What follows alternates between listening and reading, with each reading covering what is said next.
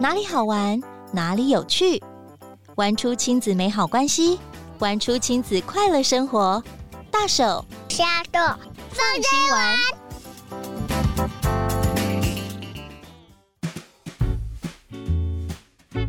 Hello，大家好，欢迎收听亲子天下大手小手放心玩，我是主持人 Rita 林玉婷。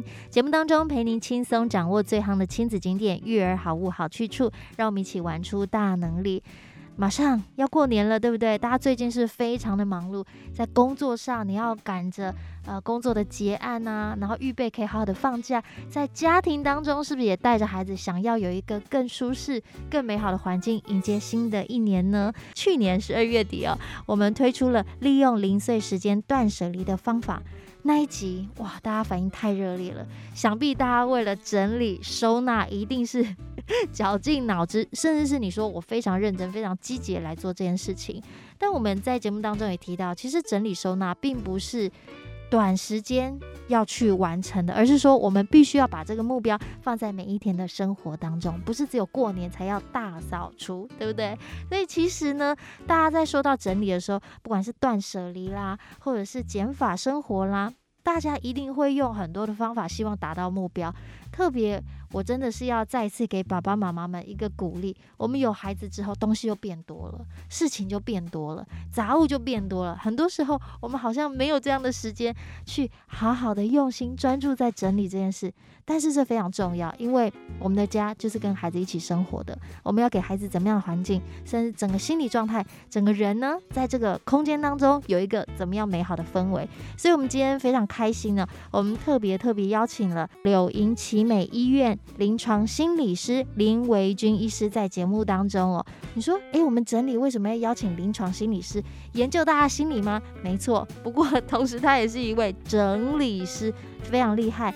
他自己有三岁的孩子，所以呢，他的身份刚刚好符合大家的心理状态，又是一个很会整理的人。又有孩子，她又是妈妈，如何兼顾不同的角色？而且她可以带着孩子一起动手做哦。我们赶紧来欢迎魏军医生。Hello，大家好，大家好。哇，刚刚我一开场哦，介绍维君就觉得您真是太厉害了，而且我知道您还特别去上了这个整理收纳的课啊，还去上了呃婴儿的手语啊等等，这一些在我看来不只是跟您的专业临床心理师有关，我觉得你非常重视家的氛围环境，你非常重视要给孩子的东西，非常重视教育。嗯，对，因为其实呃我。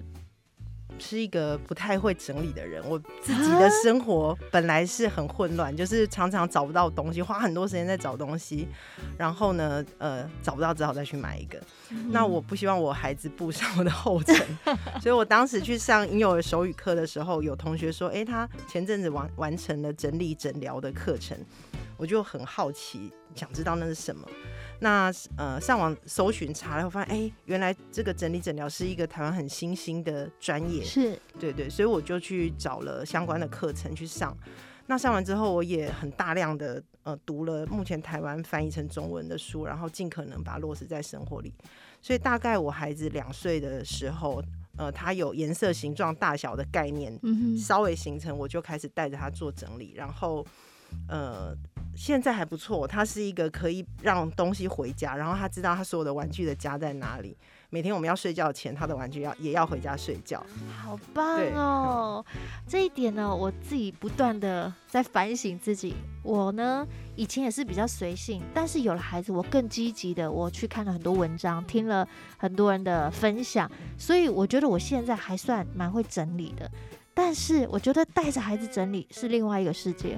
我自己会整理，可是我好像不会教孩子说一定要怎么整理，我还在学习当中啦。我觉得维君有一句金句说得非常好：过多用不到的东西，也只是摆放整齐的垃圾。亲爱的朋友们，你摆得很整齐，但是你根本没有用，用不到，不需要的东西。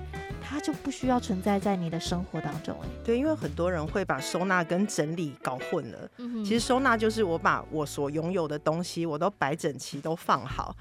但是呢，你收纳起来的东西很有可能并不是你需要的东西，那它就占了你一个很宝贵的空间，对，占了你一个很刺眼的视觉的位置。那反而不见得这个好的收纳是可以改善你的生活品质，或者是让你觉得舒服的。但整理不一样，整理是你在这个过程当中，你跟你的物品、跟你的空间对话，然后以人为中心，物品是来服侍你的。那你把他们找到一个对的方式、对的呃身份、对的位置去摆放他们。东西买来是要用的，食物买来是要吃的，不是让你放到过期，然后 发现它好像没坏，但又没打开，你不知道要不要丢掉。它不是来造成你的困扰的。那你很会收纳过期的食物，不表示你很会整理。哎呦，这个太好了，因为大家会把空间收纳师、空间整理师把它混在一起。原来很会收纳的人不一定会整理，对。但是会整理的人，大部分都是会收纳的吗？呃，会整理的人，他可能根本不需要收纳。哦，因为他不会有过多的东西囤积在那边，不会有过多的垃圾在那边，他不需要去烦恼东西要放在哪里，因为当所有的物品的量总量是在他可以管理的能力范围内的时候，他会很清楚的知道什么东西大概就在什么地方，所以他不需要去收纳。他甚至不需要去买额外的收纳箱，不需要去盯额外的系统柜来放这些东西。哇，好惭愧哦，各位亲爱的朋友们，如果你现在正在整理家里，你想要做很多收纳的话，你要先思考你到底需要什么东西，而不是把东西都放在看不到的柜子里面。对，所以我们去上收纳课，有一句话我自己觉得很震撼，然后我也不断提醒自己，嗯，就是整理之前千万不要先买收纳箱。掌声鼓励！我曾经犯过这样的错。嗯我我真的为什么会说它是一个错误？是因为我买回来之后发觉这个箱子跟我的空间不太搭，嗯、甚至这个箱子放在这，我觉得好像有一点定得，因为它太大了。嗯，原来我东西好好整理之后，我现在多出蛮多收纳箱，代表我有进步。对对，我有进步了。对哦，所以其实收纳跟整理是不一样的。对，我非常有兴趣。刚刚就说整理是不断跟自己跟物品对话。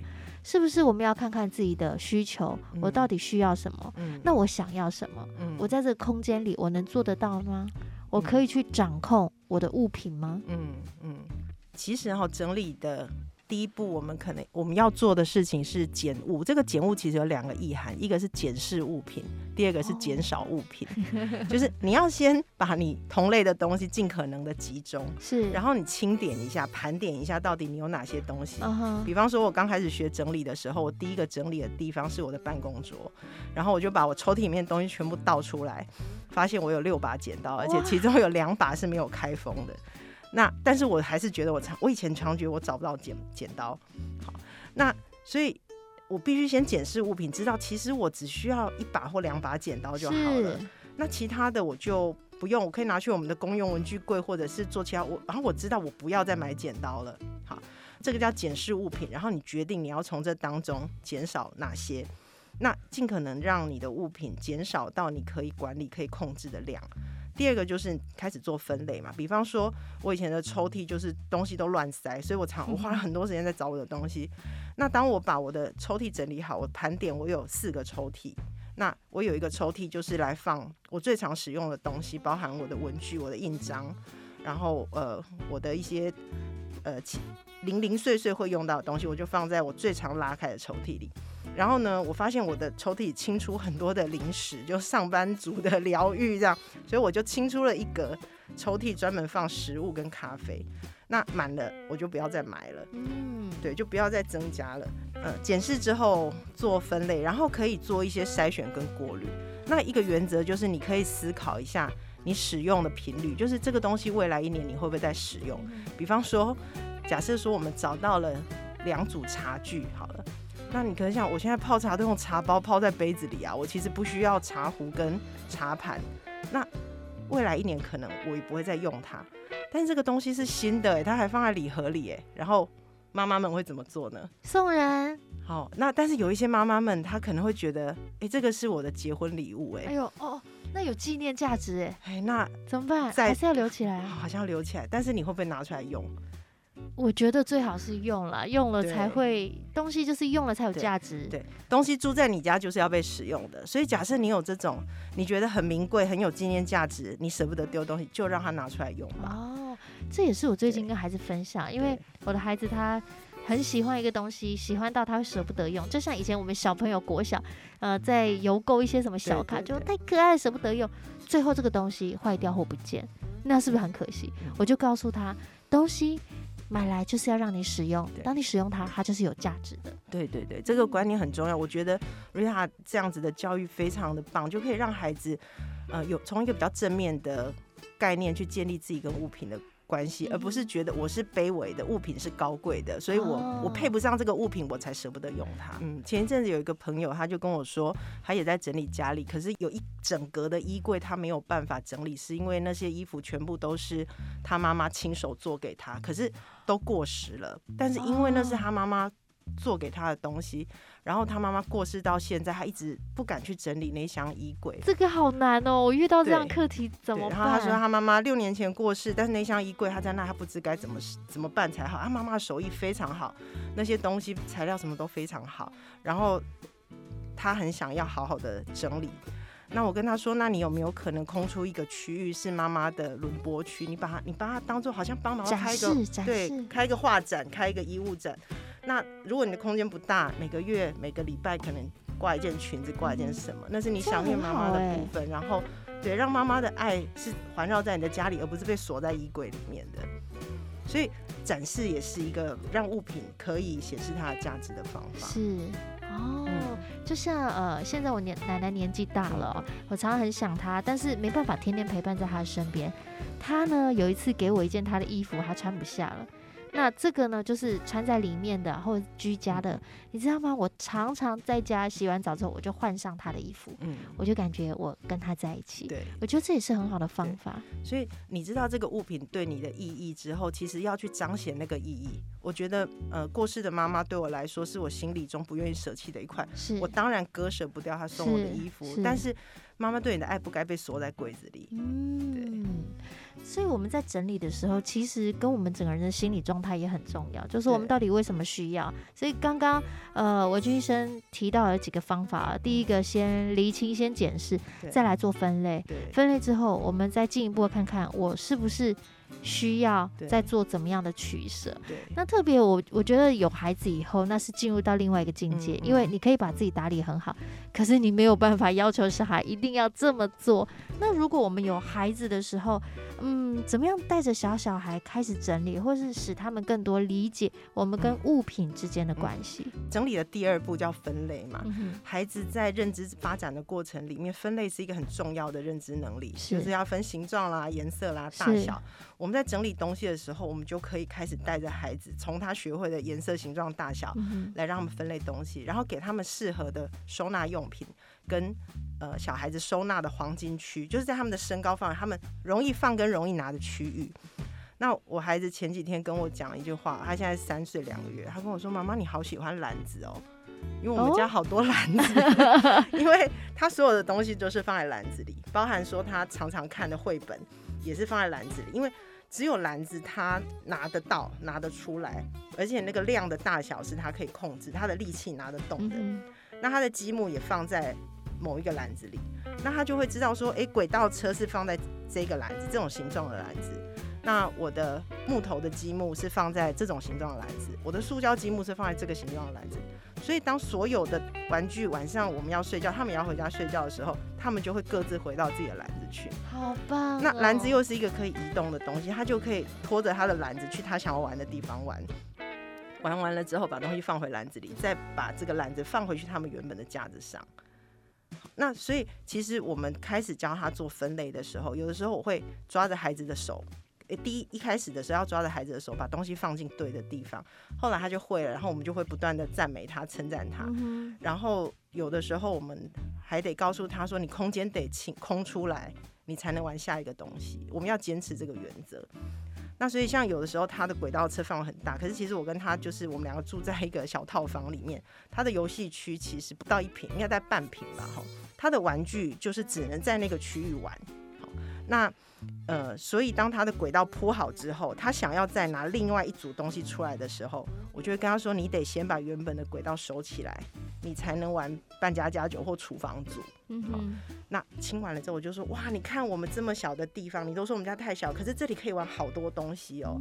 你只要把上一组的东西让他们回家，下一个这个玩具家族的人就可以来这里玩了耶。所以他现在就慢常常这样跟他讲，他就有这样的观念，知道说一组玩具玩完之后，如果我不玩了，我要玩下一组玩具，因为我的空间只有这么大，我就得让这些人先回家，我才能让我的下一组客人来跟我一起玩这样。所以每一个。呃，玩具跟他的感情都很好，然后我们也很少买新的玩具，哇，因为基本上东西会呃一进一出，就是他想要买新玩具，我就会带着他看一下他现在有的玩具，我说那有没有哪一些你觉得可以送给弟弟妹妹呢？然后他就会去选选两选一个或选两，他说这个我很久没有玩，我不玩了，哦、这个送给弟弟妹妹。那妈妈，我想要买这个轨道车，这样我觉得这样蛮棒的哦。第一个可以建立他。对于物权，对，好，他的观念，而且在收纳他是有界限的。嗯，第二个他会成为一个乐于分享的人，因为他知道他愿意给予啊，嗯，爸爸妈妈也愿意给他，对，所以这是一个蛮棒的循环。嗯，因为我其实不太赞成说我们偷偷丢孩子的东西，嗯、或偷偷送把孩子的东西送掉。是，那但是他如果接收到别人的礼物，我会跟他说，这个是哥哥长大了，他不玩了，所以他送给你。那所以这个是几岁到几岁的小朋友适合玩的？那你前面有一盒切水果，那个是两岁的弟弟妹妹在玩的，你已经很久没有玩，你要不要把它送给两岁的弟弟妹妹？然后他就会考虑，他就会说，可是我现在还想玩。然后玩一玩之后，我就说，你有没有觉得你现在是两岁还是三岁呢？然后他就说，我三岁了。嗯哼，这个送给两岁的弟弟妹妹。哇，他就会舍得，因为他真正有去思考。对，而且他并没有说，呃，就所有的孩子，你问他这个东西丢掉好不好，这个东西送人好不好，他一定会说不要，这个我还要玩。是，可是你如果让他知道说，哎，你有很多东西是人家送你的哦，你也可以把这个爱分享分享出去。对，那而且每一个玩具，其实孩子成长速度很快，每一个玩具就有它的适龄性。那你让他知道说。这个是适合更小的年龄的孩子的时候，你可以用这个方法去照顾你的弟弟妹妹，而且你把玩具都照顾的很好，哎，都没有缺件。因为我们有收过缺件的二手玩具，他非常的困扰，他就会说，为什么这个轮子只有七个，嗯哼，没有办法变成一个八个轮子的车，因为少了一颗轮子。然后我就会称赞他说，你看你的玩具什么都没有少哦，我们新买给你的，你保存的很好。那你送给弟弟妹妹之后，他们就不会烦恼缺件的问题，因为你把玩具照顾的非常好。你要把它送给一个你适合的人，然后我们会送给他认识的小朋友，尽可能的送给他认识的小朋友。那呃，除非有一些他很难割舍的东西，会有一个方法，就是呃，我们会把玩具分成一军跟二军，就是他喜欢玩的就会放在黄金区，就是他眼前高度看得到的地方，那他很常玩。那我发现他有一些东西渐渐他不玩了，这个叫玩具的二军。那有两个处理的方法，一个是我就把它放到比较高的位置，他看不到的地方。那假设有一天他真的完全的忘记了，我可能就把它收到仓库去。好，那呃这个就是没有尊重他的物权的概念下，我们做的比较有效率的处理。那另外一种二军的处理，就是像我刚刚讲的，当物品有一进一出原则，他想买新玩具的时候，我就会把二军拿出来。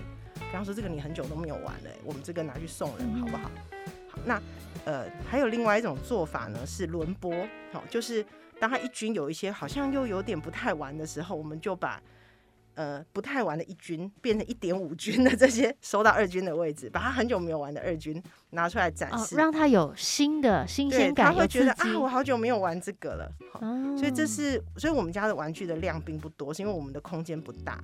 那我也很讨厌走路踩到玩具的感觉，所以，呃，但是我，所以我非常庆幸我在育儿的初期就去上了整理课，然后开始读了整理的书，让我有这样子的概念，可以从他两岁开始就带着他一起做。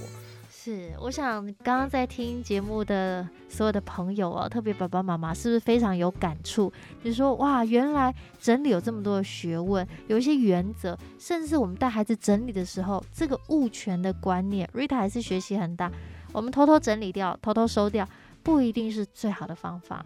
如果我们可以带着孩子一起来思考这个东西它的去处。他的去留，我觉得也可以帮助孩子哦，他成为一个更懂得珍惜、跟更愿意分享的人。哇，今天时间的关系，我们还有好多好多可以聊哦，真的很希望，呃，还有机会哦，再请呃维军医生来跟我们更多的畅谈。其实，在育儿、在整理、在收纳，有好多的学问，它跟我们的生活、跟我们的心理状态是息息相关。这个就是又心理学了，对，对不对？对对 好，我想今天在节目当中跟大家分享这么多，也欢迎大家可以留言，有任何问题的话，你可以留言下来。有机会，我们更多的。带着大家一起来重新、重新哦，你的心里哦，一起来解谜哦。今天再一次非常谢谢维君医生，谢谢你，谢谢谢谢 Rita。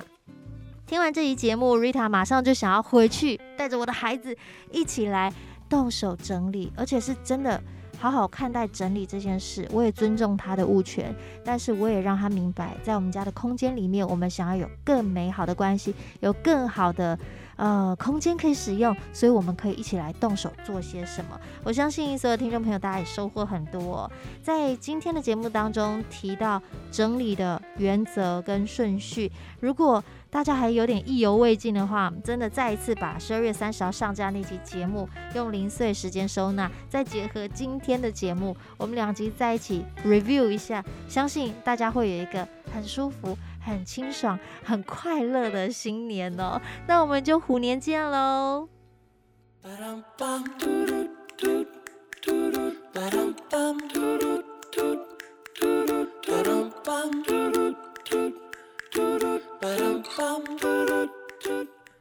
本集《亲子天下》编辑严选要推荐给大家的是亲子天下出版的家事力绘本，来帮忙喽！家事小帮手这本书真的很棒，Rita 自己也有带着孩子一起来看，而且我们还会选今天我们要做哪一样，我们可以带着孩子一起动手做家事，让孩子知道参与家事并不困难，而且他们愿意帮忙。他们能够完成的话，他们会很有成就感。